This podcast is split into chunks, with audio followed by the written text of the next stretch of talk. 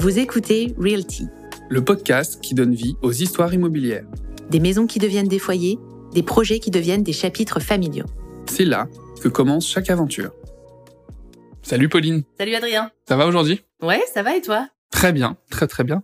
Aujourd'hui, on va aborder un nouvel épisode euh, de Realty Podcast. Le thème qu'on va aborder, c'est celui du développement de nouveaux modes de vie entre euh, le partage du temps à la campagne et à la ville, qui varie selon euh, selon les profils. Alors, l'objectif à chaque fois, il est euh, assez clair, c'est améliorer sa qualité de vie et puis aussi euh, trouver un meilleur équilibre entre sa vie perso et sa vie pro. Oui, en fait, c'est un thème euh, qu'on aborde parce que ça s'est beaucoup développé, notamment après le Covid, avec euh, des gens, euh, on a tous rencontré euh, dans nos expériences pro euh, des gens qui euh, ont passé un confinement dans leur appartement en plein centre de Lyon, qui était Mhm. très urbain à la base, et qui ont décidé euh, finalement d'aller partir euh, vivre à la campagne au moment où on a été déconfiné, justement pour le besoin de verre, etc. Alors, on a vu euh, tous les deux, hein, d'ailleurs, euh, dans nos expériences, qu'il y a des gens qui n'ont jamais fait machine arrière, qui sont ravis du chemin qu'ils ont parcouru, C'est vrai. et euh, on en a d'autres qui ont fait machine arrière. Moi, j'ai eu un exemple dernièrement euh, de gens qui veulent revenir dans l'hypercentre de Lyon. C'est d'ailleurs ce qu'ont montré les stats. hein. on parlait vraiment d'exode rural euh, au moment du confinement. On- Les statistiques montraient que les gens avaient envie de s'en aller. Mhm. Et en fait, pas forcément. Bah, dans les faits, non. Il y a eu des études qui ont été publiées dans ce sens-là et qui ont montré qu'il n'y a pas eu un véritable exode. Ça a juste accentué, accéléré quelques, on va dire quelques dynamiques qui étaient préexistantes Ouais. et notamment le fait que euh, les gens euh, vont plutôt en, en- dans les centres périurbains. Euh, là, pour le coup, ça s'est beaucoup développé autour des villes, mais il n'y a pas eu de véritable exode de la ville à la campagne. Oui, et puis en plus, il y a plusieurs situations. Euh, c'est ce qu'on va voir un peu. Il y a la situation de euh, je change complètement ma résidence principale. Mm. Je passe du centre de Lyon. Je, je dis Lyon parce que c'est c'est notre là où on travaille, donc forcément, euh, voilà. Je, je pars du centre de Lyon. Je vais m'installer à la campagne ou en périphérie. Ça, on l'a, on l'a vu euh, nous dans notre métier, dans notre activité des dernières années. On a, eu des exemples où on a des, des gens qui vivaient en appartement, qui sont allés habiter euh, dans la banlieue lyonnaise, dans des villes comme euh, l'Arbrel, par exemple, euh, Lantilly, qui euh, il y a une quinzaine, une vingtaine d'années, c'était des villes qui étaient, euh, qui étaient vraiment la campagne. Et aujourd'hui, c'est devenu euh, des résidences principales de personnes qui travaillent à Lyon ou qui ont un mode de vie un peu hybride et qui travaillent un peu à Lyon et un peu à la maison. Puis ça a été favorisé par le télétravail qui permet de pas le matin avoir les 50 minutes de route qui t'éloignent du centre de Lyon depuis Lantilly quand même. Tout à fait. Voilà. Donc c'est vrai qu'il y a ce premier point. Il y a également les gens qui, euh, en fait, ont décidé de ne pas investir dans leur résidence principale dans le centre de Lyon, notamment à cause des prix, Mhm. et euh, qui décident d'avoir une, une résidence secondaire, la plupart du temps à la campagne, pour passer le week-end avec leurs amis, leurs enfants, euh, etc., euh, dans, dans, dans un espace un peu plus grand, avec un jardin, euh, dans un endroit où visiblement les prix sont quand même un peu plus attractifs. D'ailleurs, il y a eu aussi euh, l'essor de certaines startups euh, sur le marché de la résidence secondaire, comme euh, je pense à Prélo, qui s'attaquaient à ce marché-là, parce qu'il y a eu une appétence un peu plus importante des, des gens pour les résidences secondaires, toujours dans, dans, avec les objectifs dont on a parlé au départ. Et puis, il y a aussi des modes de vie un peu hybrides. Tu as commencé à en parler de personnes qui, euh, alors, qui vivent à Lyon, qui ont conservé un appartement à Lyon, mais qui sont décidés d'aller créer leur petit bout de, de campagne. Alors ça peut être proche de la ville ou pas, ça dépend de l'accessibilité. Et ça tombe bien parce que pour aborder ce thème, on a un invité qui est parfaitement légitime, qui est Jérémy Volion. Salut Jérémy, Bonjour. Bonjour Jérémy. bienvenue. Bonjour. Merci. Alors, euh, Jérémy, tu es le gérant de la société Acano, qui est une euh, société. Alors, je vais, je vais essayer de, de décrire ton activité professionnelle. Tu me diras si je me trompe. Tu nous la présentes comme étant une, une société qui accompagne les promoteurs immobiliers quand ils veulent faire de la réhabilitation immobilière. Donc, tu les accompagnes vraiment du début du processus à la fin, en leur donnant notamment des conseils juridiques, Mm. fiscaux. Exactement. Alors c'est, je le, je le présente aussi comme une vraiment une société immobilière. Euh, au quotidien, je travaille avec des promoteurs, des marchands de biens, où je vais être dans une phase en amont euh, de sourcer des immeubles à rénover et euh, monter le projet pour arriver à se, se projeter dans ce que pourrait devenir ce, ce bâtiment euh, euh, qui a besoin de trouver une nouvelle vie. Et euh, ensuite, ben, mon rôle est de, de le vendre à des promoteurs, des marchands de biens. Et ensuite, en deuxième phase, en aval, je vais les accompagner sur la commercialisation des appartements qui sont rénovés. Donc, je peux intervenir d'un côté et de l'autre, parfois les deux, ça va dépendre des dossiers. Ok. Et tu peux nous en dire un peu plus sur ton parcours? Comment tu es arrivé à monter cette société? Je, crois que c'est un peu le parcours de ma vie. Je l'ai fait au fil de l'eau, selon les envies. Moi, historiquement, j'ai, je suis juriste, je faisais de la, de la fiscalité et j'ai commencé ma carrière. On a tous des défauts. Hein. Oui, bah. Du coup, j'ai dû, j'ai, dû prendre un virage. J'étais obligé.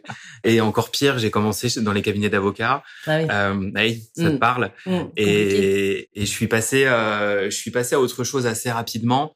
Enfin, je suis passé à autre chose. J'ai changé de cadre de travail puisque je me suis mis à mon compte et j'ai fait de la gestion de fortune. C'était un, un métier assez intéressant parce que j'accompagnais quelques familles un peu au quotidien. J'étais entre les différents conseils. J'étais le conseil de famille et, euh, et je les accompagnais sur leurs décisions de, de gestion un petit peu de de, de, de ce groupe familial, enfin de ces groupes familiaux du coup. Et euh, c'était vraiment un métier intéressant. Et il y a cinq ans, j'ai senti que euh, les, les, choses évoluaient et j'avais deux options, soit euh, continuer, recommencer quelque chose que je faisais déjà, ou alors ou alors changer.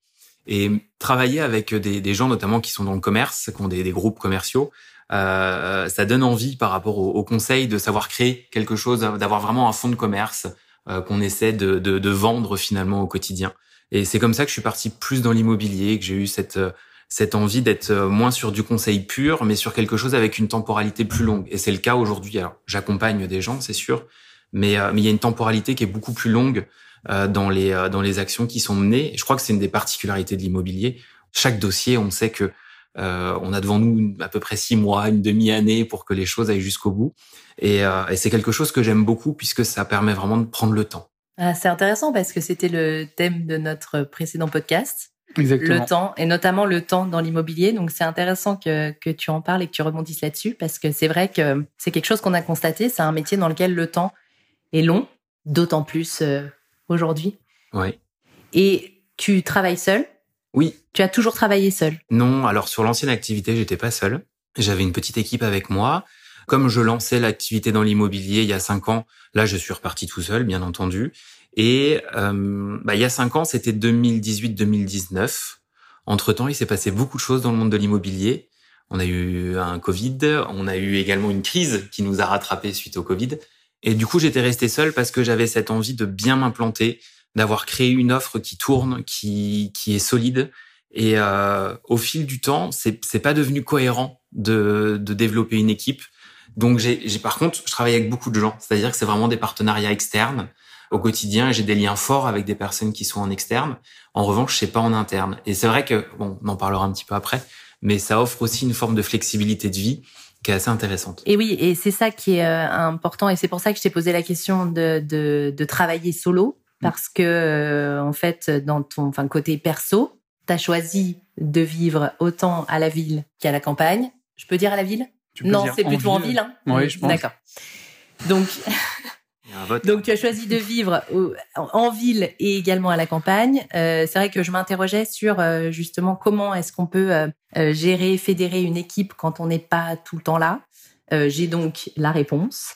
Et euh, surtout, est-ce que tu peux nous en dire un peu plus sur euh, sur cette façon de vivre euh, un peu hybride? Mmh Oui, c'est complètement hybride. Alors le, le, premier point sur lequel je rebondis, notamment grâce au Covid, le télétravail s'est développé et, et aussi tout le monde s'est approprié les outils de travail à distance.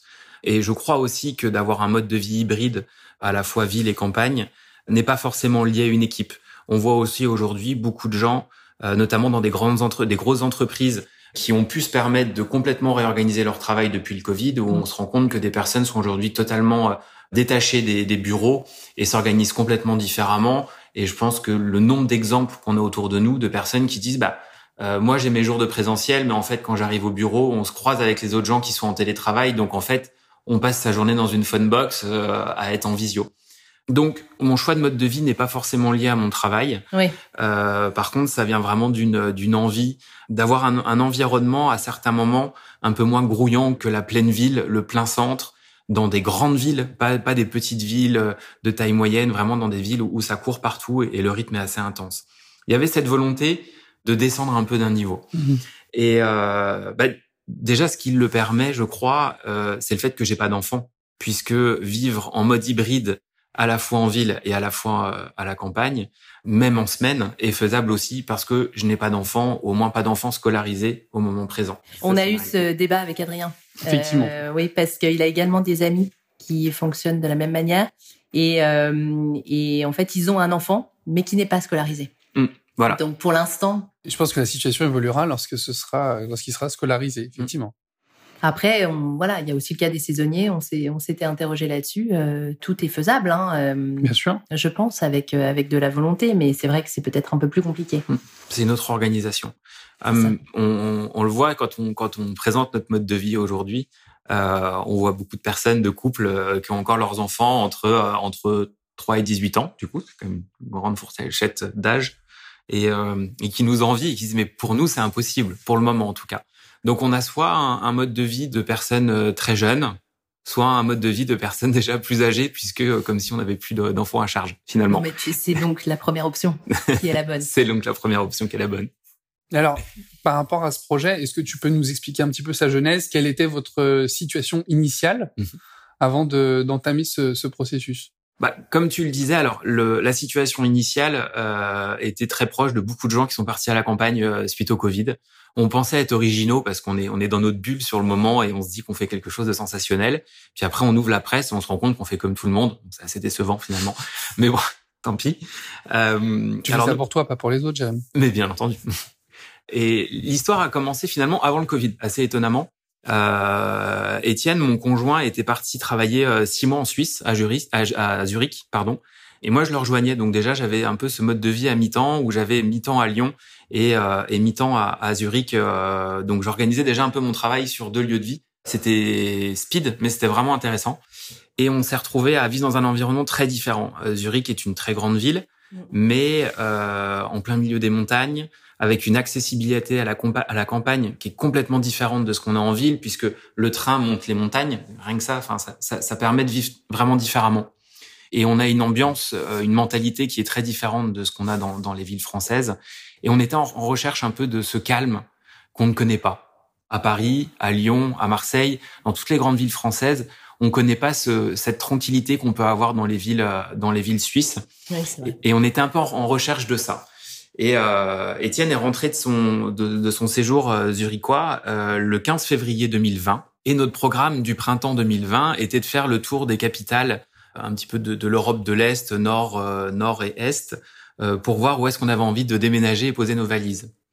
Alors Et autant sans vous dire, spoiler, je pense que ton, ton programme a, a un peu été bouleversé, non? Ça a été un tout petit peu bouleversé. On a vu ça autrement puisque comme tout le monde, le 15 mars, on a fermé nos portes et on est resté chez nous. Et donc on a fait un Covid comme beaucoup de gens dans notre appartement. Euh, En plein centre de Lyon. en plein centre de Lyon, alors qu'était devenu un endroit très calme, alors que euh, habituellement c'est assez bruyant. Mais voilà, enfermé entre nos, nos quatre murs. Euh, je crois que quand on a la bougeotte, qu'on nous dise de rester à la maison ou pas, à un moment on a des projets, on est obligé de les réaliser. Euh, alors je sais pas si vous les réflexions que vous avez eues vous pendant le, le confinement, mais à un moment on s'est posé la question, par exemple, d'aller euh, de d'aller louer une maison à 10 km de Lyon pendant que les restaurants étaient fermés, que même si on pouvait commencer à ressortir de chez nous, il n'y avait pas beaucoup de vie en ville. Donc on s'était posé la question de, euh, de partir quelques semaines. Et de fil en aiguille, on s'est dit, bon, c'est pas une période pour aller vivre à l'étranger, ça va être compliqué, les frontières sont fermées, on ne sait pas jusqu'à quand. Euh, on a besoin de bouger, on avait envie de bouger euh, du, cadre de vie qu'on avait actuellement. Euh, et on s'est dit, mais en fait, aller louer une maison, mais alors peut-être qu'on pourrait déménager, mais peut-être qu'on pourrait aller vivre en, en périurbain, comme tu disais, Adrien. Et là, on a été face à une réalité, c'est que on adore la vie de la ville.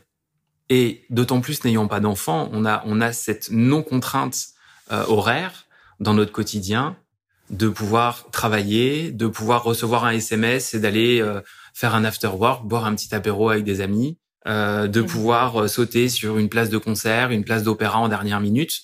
Tout ça, on l'a que dans les grandes villes. Ouais, Il y a cet aspect-là. Et puis, mine de rien, dans ton métier, euh, il y a une dimension physique qui est quasiment inévitable puisque tu commercialises des biens immobiliers. Donc, forcément, tu vas devoir euh, réaliser des visites, euh, réaliser des rendez-vous euh, avec des clients et ça, tu pourras pas y échapper. Donc, tu as malgré tout cette contrainte physique dans la ville qui, après, euh, implique une certaine organisation, mais te contraint à y rester un certain temps. Tout à fait. Il y a, y a aussi la- l'aspect professionnel. Et ça va être un aspect peut-être plus négatif de la campagne où euh, on n'a pas la même dynamique économique. Et on est habitué, euh, vous êtes urbain également, euh, vous êtes dans l'immobilier également, et effectivement, on a un métier de terrain. Au-delà même des visites, c'est un métier de rencontre, c'est un métier de réseau. Donc on est obligé d'être sur place euh, quand même certains jours dans la semaine. Et on est habitué à une dynamique économique. Et il y a, y a, deux modes de vie. Il y a la personne qui plaque tout, euh, qui va vivre complètement différemment, avec euh, également une recherche de travail, mais à la campagne ou dans des zones en tout cas euh, moins moins urbaines que les nôtres, et, euh, et vont accepter également de pas trouver les mêmes euh, les mêmes emplois.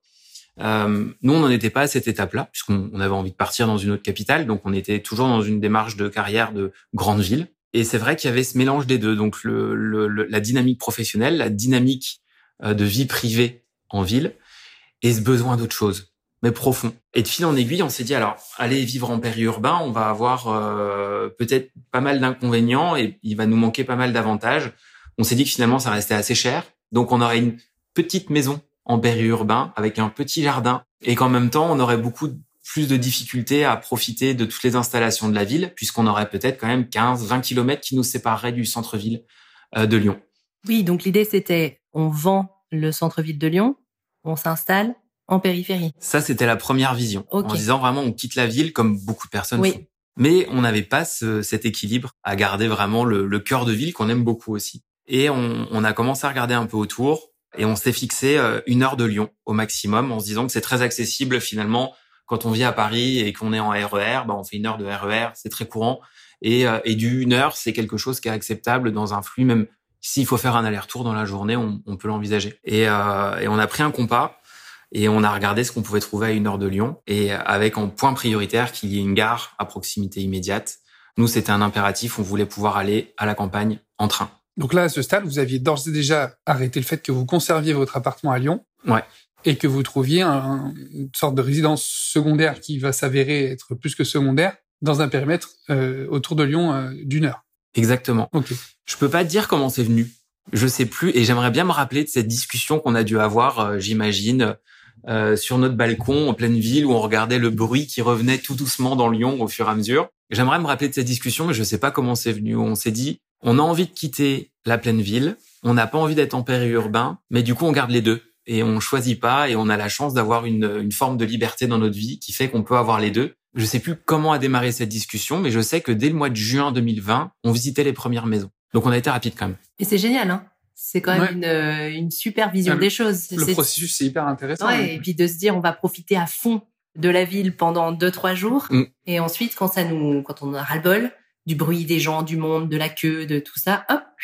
Exactement. On part ailleurs. Exactement. Comment Et on fait la même chose en sens inverse. Bien sûr, évidemment. Et oui. C'est pour ça qu'il y a ce, cet équilibre qui se, qui se trouve. Alors, du, du, coup, là, ce que tu nous as expliqué, comment vous avez euh, défini votre, votre cahier des charges? Euh, bah, l'aspect euh, d'avoir une gare a vraiment été un vrai vrai sujet.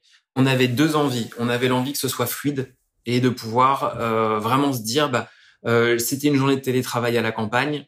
Euh, j'ai un appel quelconque et il faut que je retourne à Lyon dans la journée. C'est tout à fait faisable. Alors comment tu fais d'ailleurs concrètement? Tu prends le train et ensuite tu train et vélo. Ah oui, c'est On ça. est des adeptes du train. On est cycliste en ville.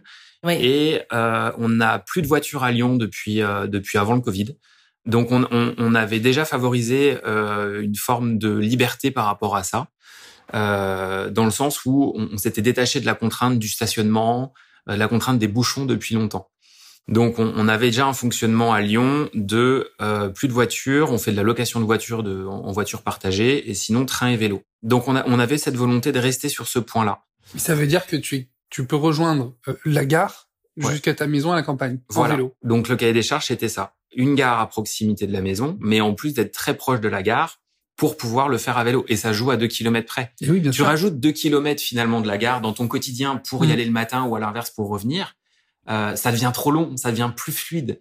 Et, et là, c'était vraiment à pas grand-chose près. Et c'était très intéressant d'ailleurs de donner ces critères-là de recherche à des agents immobiliers en zone rurale qui ne sont pas du tout habitués à avoir des vélos arrivés, et encore Eh oui. moins du train et vélo. Bien sûr. Alors les critères que vous avez définis, autres que l'accessibilité, euh, que- quels sont-ils? Alors après, on avait en, en critère vraiment cette notion de campagne, d'avoir une vue. Mhm. Euh, on a de la chance à Lyon, on est, on a, on a une- un appartement avec euh, des, des vues très dégagées de, de chaque côté.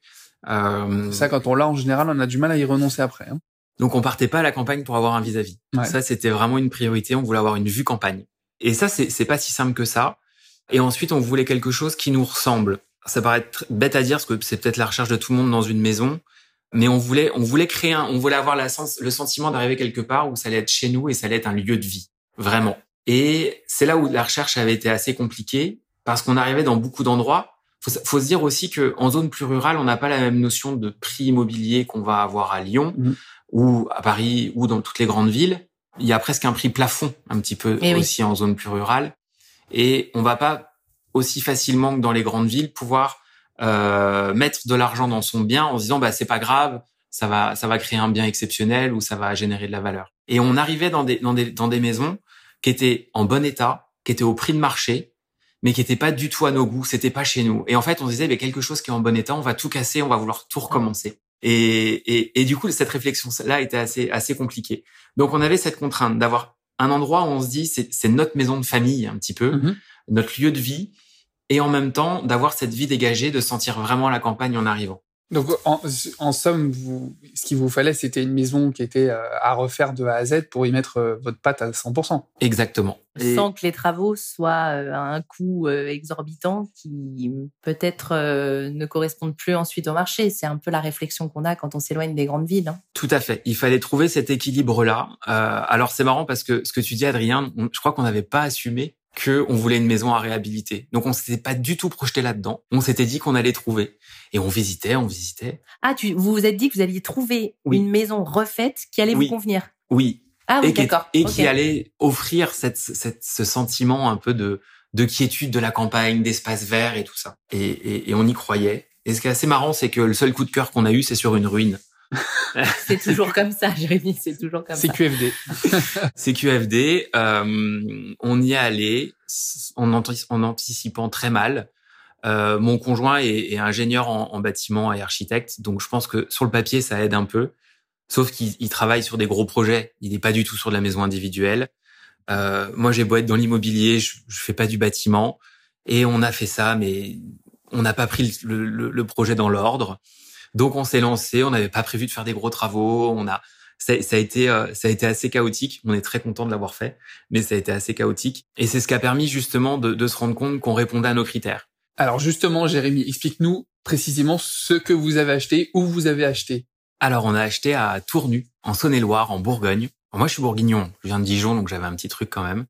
Euh, ça rentre si, avec mon coup de compas autour de Lyon. Euh, on est à une heure. Euh, En train, c'est une heure de Lyon? c'est une heure cinq de Lyon. Ouais. Il y a une gare qui est desservie, qui dessert Lyon toutes les heures. Et ça, pour nous, c'était vraiment important. Et il y a une sortie d'autoroute, ce qui permet aux copains de venir. Et ça, c'était très important également, Mm. euh, d'avoir euh, cette ouverture. Une fois de plus, notre projet, c'était un peu une, euh, une maison de famille. Et, euh, Vous et- recevez les amis, voilà, la famille. on reçoit, on reçoit la famille, on commence à faire nos premiers Noël là-bas. Et donc, c'était un critère important. Alors, ça joue parce que qui dit aussi qu'il y a une ligne de train à proximité immédiate et une sortie d'autoroute, t'es pas non plus perdu en plein milieu de la campagne, t'es dans une, zone assez vivante quand même. Il y a un petit bruit de fond, par exemple. Et ça, ça fait partie des critères qu'on était prêts aussi euh, à accepter en se disant, on est dans un endroit qui est très accessible, donc il y a nécessairement une contrepartie. Donc, on arrive à Tournu en juin 2020. On avait déjà visité quelques autres petites villes autour de Lyon. Et le défaut qu'on a trouvé dans les autres villes, c'est qu'on partait seulement à la campagne. Et là, on arrivait à Tournu, qui est une escale euh, gastronomique, qui est c'est aussi une, une ville euh, historique euh, avec une vieille abbaye. On arrive euh, à l'été 2020, il faisait beau, on sortait de deux mois de confinement.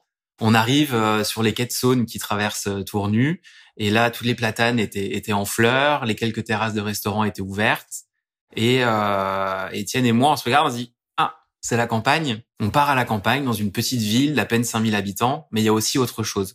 Oui, il y a une vie. Où il y a une vie, il y a du charme. euh, on voit des canoës qui euh, qui descendent la Saône. On voit des petits détails de ce genre-là. On se dit c'est un lieu de vie. C'est pas seulement aller se mettre à la campagne, c'est aussi aller trouver un lieu de vie. Tu confirmes que tu n'es pas payé par l'office de tourisme de Tournu Parce que tu dépeins un tableau, Je crois qu'on euh, avait dit qu'on n'en parlait pas. Pendant. Non, le tableau est idyllique. C'était idyllique, vraiment, et c'est et c'est vraiment quelque chose qu'on apprécie encore aujourd'hui. C'est-à-dire que on, on voit ce côté où on a des gens qui viennent nous voir et on, on, peut programmer des choses à faire. Il y a des châteaux à visiter autour. Euh, bon, je continue toujours ma, ma publicité pour mhm. le coin, mais ça vaut le coup de venir. Et euh, le code de réduction, on l'attend. Hein, oui, je l'ai. On le donne à la fin, comme convenu. Bien, bien. bien évidemment. Euh, et on commence des visites. Et on visite donc ces maisons un petit peu déjà un peu rénovées et qui correspondent pas à nos, notre besoin. Et on arrive un jour, euh, on fait une journée entière de visite avec une agent immobilier. On visite plein de maisons. Alors il y en avait certaines qui avaient beaucoup de qualité, et il y en a une que j'avais repérée sur internet. On arrive en fin de journée et elle nous en parle. On lui avait pas fait de demande, elle nous en parle. Et je lui dis ah mais si si, celle-ci je l'avais repérée, je veux la voir. Elle me dit ah non non mais vous irez jamais, euh, ça va pas vous plaire etc. Et je dis mais moi je l'ai vue sur internet, j'ai vraiment envie qu'on aille la voir. On a été obligé d'insister. Et euh, elle finit par nous emmener. Je pense que c'était un samedi, elle avait peut-être marre, je sais pas, mais elle voulait pas y aller.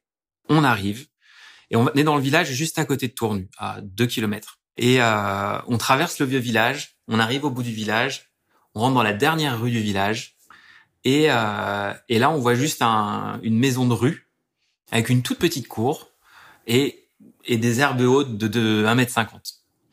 Et euh, elle ouvre difficilement le portail au milieu des herbes hautes. Elle nous fait rentrer au milieu des herbes hautes.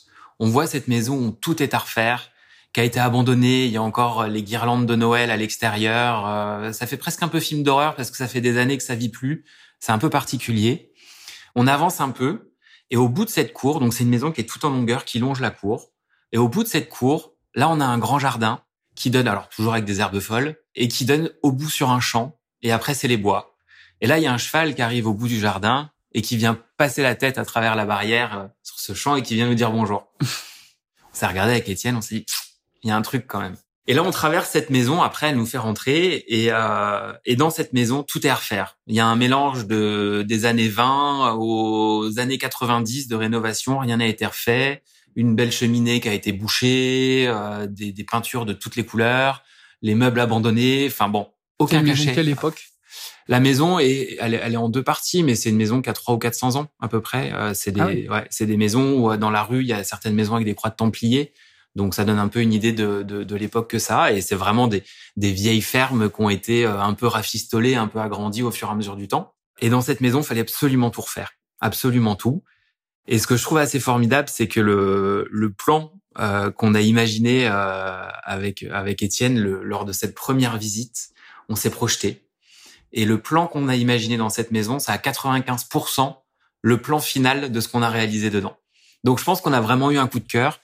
Euh, l'agent, l'agent IMO ne revenait pas, elle nous voyait, on était ah bah ça on va le casser, on va faire du volume, on va faire des ouvertures. Et tout de suite on a vu ce qu'on allait faire dans cette maison, euh, qui est atypique, qui est sur euh, trois niveaux et euh, un peu tout en, en, en, dépareillé. Il y a des moments où tu sais pas trop où t'es par rapport aux autres pièces et où il y a des marches euh, à chaque niveau, il y a au moins une, une marche qui sépare des autres pièces. Donc c'est une maison atypique, mais c'est chez nous. Alors je sais pas toi, mais moi ça me donne envie d'aller m'installer euh, à Tournu. Oui, en tout cas d'être invité. Euh, voilà, ou du moins d'être invité à passer un week-end. C'est une première bonne étape. Voilà, avant oui, pour se familiariser un peu avec l'environnement. Eh ben, il faut venir. Et ça me donne envie aussi de poser peut-être la question qui tue, celle des travaux. Mm-hmm. Parce que visiblement il y avait énormément de travaux visiblement, vous y êtes pris à l'envers, mhm. malgré vos expériences quand même euh, professionnelles euh, assez importantes. Hein. Mhm. Donc, est-ce que tu peux nous en parler de, ces travaux chaotiques? Ben, On est dans l'histoire du cordonnier toujours les plus mal chaussés. On est en plein dedans. Euh, on a été, je pense, d'excellents cordonniers. On était pressés, on avait envie, on avait, on avait envie de réaliser ce projet. On a fait une première erreur, celle de pas avoir pris d'architecte. Etienne est, diplômé, mais ne le pratique pas au quotidien. Il est, il est plus ingénieur. Et une fois de plus, il ne fait pas vraiment de, il fait pas de maison individuelle, donc c'est un monde à part. Euh, notamment, c'est un monde différent en tous les cas des, des, des, des travaux euh, de, sur de, de, plus grande ampleur. Mais on s'est dit qu'on allait y arriver comme ça. On savait pas non plus, on n'avait pas projeté jusqu'où on voulait aller dans le dans le, le, choix des prestations, dans vers, vers quoi on était prêt à aller. Et en fait, euh, on a fait complètement euh, évoluer notre projet en cours de route. Ça a nécessité que moi je reprenne le suivi de travaux également. Donc euh, Là, j'ai été content d'être à mon compte euh, et d'être en, en, solo entrepreneur pour euh, complètement euh, réadapter ma, ma flexibilité euh, de, de, planning. Et euh, j'ai appris à, à, à, gérer un chantier, j'ai appris à faire du suivi de chantier. Euh, j'ai eu jusqu'à huit corps d'état en même temps dans la maison. Tu l'avais jamais fait avant? Je ne l'avais jamais fait avant. Euh, je me réveillais en pleine nuit, euh, en sursaut, en pensant à un truc et en me disant mais si ça demain matin à 9 heures on ne l'a pas prévu, en fait ça va bloquer le reste du chantier. Ah oui, Donc je me, en pleine nuit, je prenais des notes sur mon téléphone et au réveil euh, le matin, je disais à Étienne bon, je te laisse boire un café et une fois que tu as bu un café, je te pose une question et on en discute. Ok. Et il y a eu plein de moments comme ça. Et, euh, et, et, en fait, on, on comme on n'avait pas prévu de réhabiliter, euh, on n'a pas anticipé tout ce que ça allait nécessiter. Et en fait, ça a été des, des périodes assez intensives, euh, avec des moments de doute où il fallait faire des choix. Et en fait, finalement, on n'avait pas de professionnels aguerris pour nous guider sur les choix techniques. Donc, on a tranché par euh, bah, aussi les, gens qui nous entourent, qui ont pu nous, nous aider un petit peu, euh, grâce aussi à Internet, euh, grâce aussi quand même au bagage d'Étienne, qui est quand même un bagage technique, donc ça nous a permis aussi d'avoir des, des, choix éclairés à des moments. Mais ça a été, euh, ça a été assez incroyable, et, et je pense qu'il y a des, des, détails qui ont pu être négligés à des moments. Euh, quand on a refait la, la, toiture, on a eu une part de désamiantage, et personne n'a prévu entre le moment du désamiantage et le moment de remettre une toiture de bâcher correctement.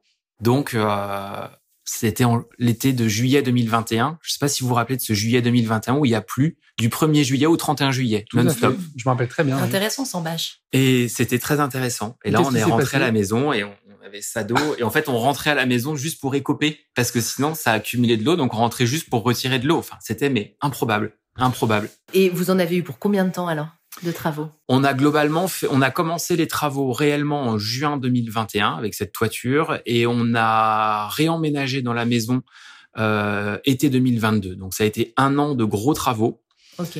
Et il nous restait juste euh, à l'automne 2022, on avait une salle de bain à terminer et un poêle à bois, mais vraiment 95% de la maison était fait. Et vous avez tout fait faire par des artisans vous avez, Il y a une part des travaux que vous avez fait euh, Alors nous, on a fait de la démolition. Euh, notamment puisque comme on n'avait pas vraiment anticipé les choses en avance, euh, ou en tout cas pas suffisamment, euh, les démolitions n'étaient pas forcément typées. C'est-à-dire qu'on a finalement démoli des choses qu'on n'imaginait pas démolir.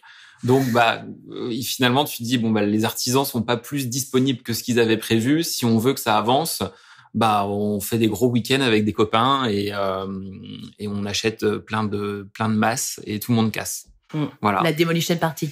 Et bah exactement, mais on l'a fait pour de vrai. Et, et on a passé des super week-ends. D'ailleurs, on a vu la différence les week-ends quand on est à deux et un peu en sacerdoce à 8 heures le matin, mettre ses moufles et il fait moins deux dehors et être tous les deux à casser pendant un week-end et faire la même chose avec une, une dizaine de copains dans la maison, ça n'a pas du tout la même allure. Ah non, c'est sûr. Ouais. Par contre, c'est génial parce que c'est une super expérience. Donc, euh, tu as dû en tirer euh, des, je vais y arriver, des leçons, des leçons, euh, notamment sur le fait de peut-être prendre un architecte ou pas, puisque maintenant peut-être que tu maîtrises parfaitement la maîtrise d'œuvre et le dessin de plan. Alors, tout le monde te dit que c'est ta troisième maison qui est parfaite. Et oui, c'est vrai. Ouais. Au début, moi, j'y croyais pas du tout. Après, c'est vrai. Tu te rends compte aussi quand tu vis dans des petites erreurs que tu as pu faire et tu dis que bah effectivement la deuxième t'en fera encore d'autres. Alors lesquelles tu as faites? Euh, On a fait comme erreur quelque chose de, de tout bête par exemple. On a recréé une, une porte de grange qui avait été fermée, la porte de grange, et ils avaient juste mis une petite fenêtre dans la porte de grange. Donc ils avaient ils avaient mis du parpaing à l'intérieur.